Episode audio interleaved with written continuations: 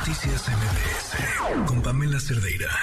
Con este tema, ahora sí que qué tan preocupante puede ser eh, y cómo pareciera que nos olvidamos de lo que está sucediendo en Ucrania hasta que tocan a alguien más.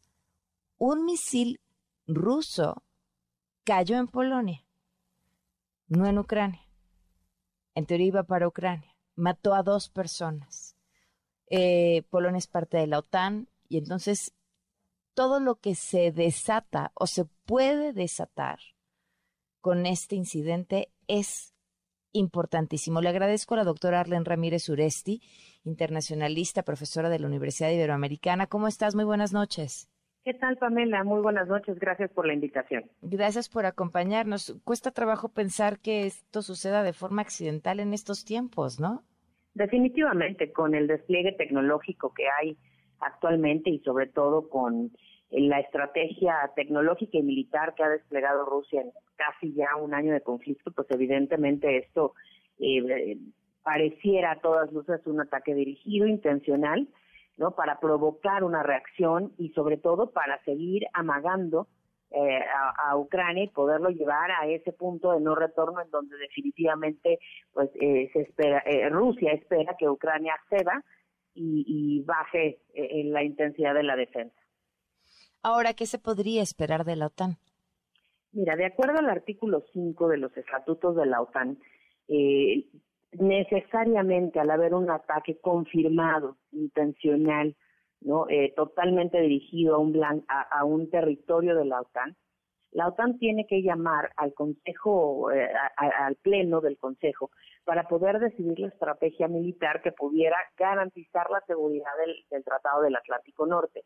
Desde la fundación de la OTAN se hizo mucho hincapié en que cualquier territorio que es parte de la OTAN tiene acceso a las garantías de seguridad militar que da eh, la organización. Y eso, por supuesto, implica no solamente el despliegue para la defensa, sino en todo caso el contraataque cuando ya se comprobara, por ejemplo, que Rusia lo hizo intencionalmente y ya es una declaratoria abierta de conflicto en contra de Polonia también. En ese momento la OTAN tendría que desplegar eh, una serie de, estrategias militares y de armamento y de tropas, no solamente para defender a Polonia, sino para acercar o, este, delimitar el territorio de la OTAN nuevamente, pero además para, eh, en todo caso, pues eh, apoyar eh, la ofensiva eh, o la defensiva más bien militar de Ucrania y en este caso de Polonia contra Rusia. En ese caso ya en ese punto ¿no? de no retorno, pues definitivamente estaremos hablando ya de un conflicto de alta intensidad, una escala del conflicto que para nada nos conviene a nadie en el mundo, por supuesto, pero sobre todo que pondría en alerta máxima los sistemas de defensa de Estados Unidos y de la Unión Europea. ¿Hay un antecedente de esto? ¿Hay un antecedente de un ataque de este tipo que haya tocado algún territorio de la OTAN? Pues mira, en algún momento eh, ha ocurrido cuando, por ejemplo, en, la guerra de los Balcanes, no hace eh, mucho tiempo, cuando eh, el presidente Bill Clinton de, de, los Estados Unidos le tocó hacer todo este despliegue militar para poder contener ¿no? el, conflicto y que no escalar más. Sin embargo, pues es uno de, los peores errores estratégicos que cometió Estados Unidos en la guerra de los Balcanes.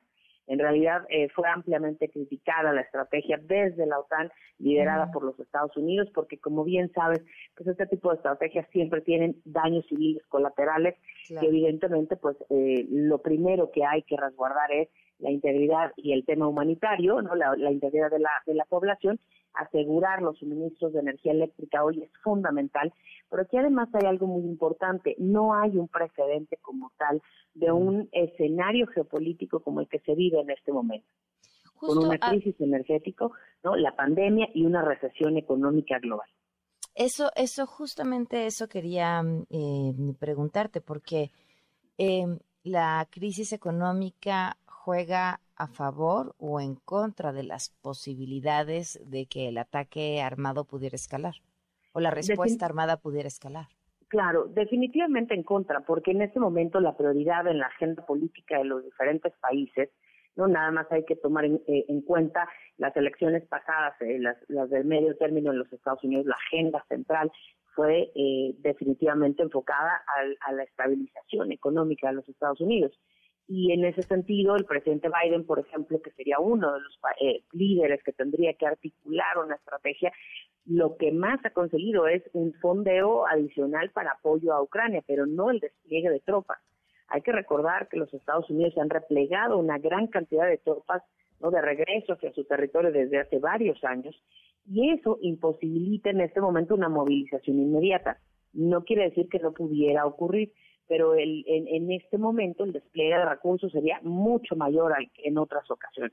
Y en el, en el caso de la Unión Europea, pues vemos muy debilitado, por ejemplo, a Gran Bretaña, uno de los miembros eh, fundamentales de la, de, la OTAN, Francia, no Alemania, con, sus propios problemas y complejidades económicas y agendas nacionales, pues también no eh, con, bastantes temas que resolver. Y hay, no, no sé si es una eh, lectura ingenua, pero me parece que hay eh, menor apoyo de las ciudadanías en general en el mundo hacia los asuntos bélicos. O sea, ya no, no, no se justifica tan fácil eh, gastar el dinero en eso. Definitivamente, el mundo está sumamente desgastado, no, no solamente por la polarización ideológica y los temas políticos que hay en las agendas globales, sino que además eh, hoy el nivel de confrontación, el tema de la agenda eh, del cambio climático, hay muchos temas que hoy llevan a la población a, buscar otras alternativas y otras soluciones. En realidad, una guerra de esta magnitud, no que pudiera escalar a esas proporciones, representaría prácticamente la aniquilación eh, de, la humanidad y de la civilización como la conocemos hoy, porque sabemos perfectamente que el eje de Rusia no se va a quedar solamente con Rusia y con sus aliados locales, está China, está Corea del Sur, o sea, hay muchos intereses en la región y eso evidentemente pues prende muchas alertas, pero también, como bien dice Tomela, el llamado de la, de la sociedad civil internacional pues es más bien a la pacificación y a la búsqueda ¿no? de, soluciones eh, pacíficas a esta guerra totalmente absurda e innecesaria. Claro, pues te agradezco muchísimo que nos hayas tomado la llamada y sigamos al habla. Muchísimas gracias a ti por la invitación. Muy buenas noches, un gusto mm. como siempre. Buenas noches, la doctora Arlen Ramírez Sureste, internacionalista, profesora de la Universidad Iberoamericana. Noticias MBS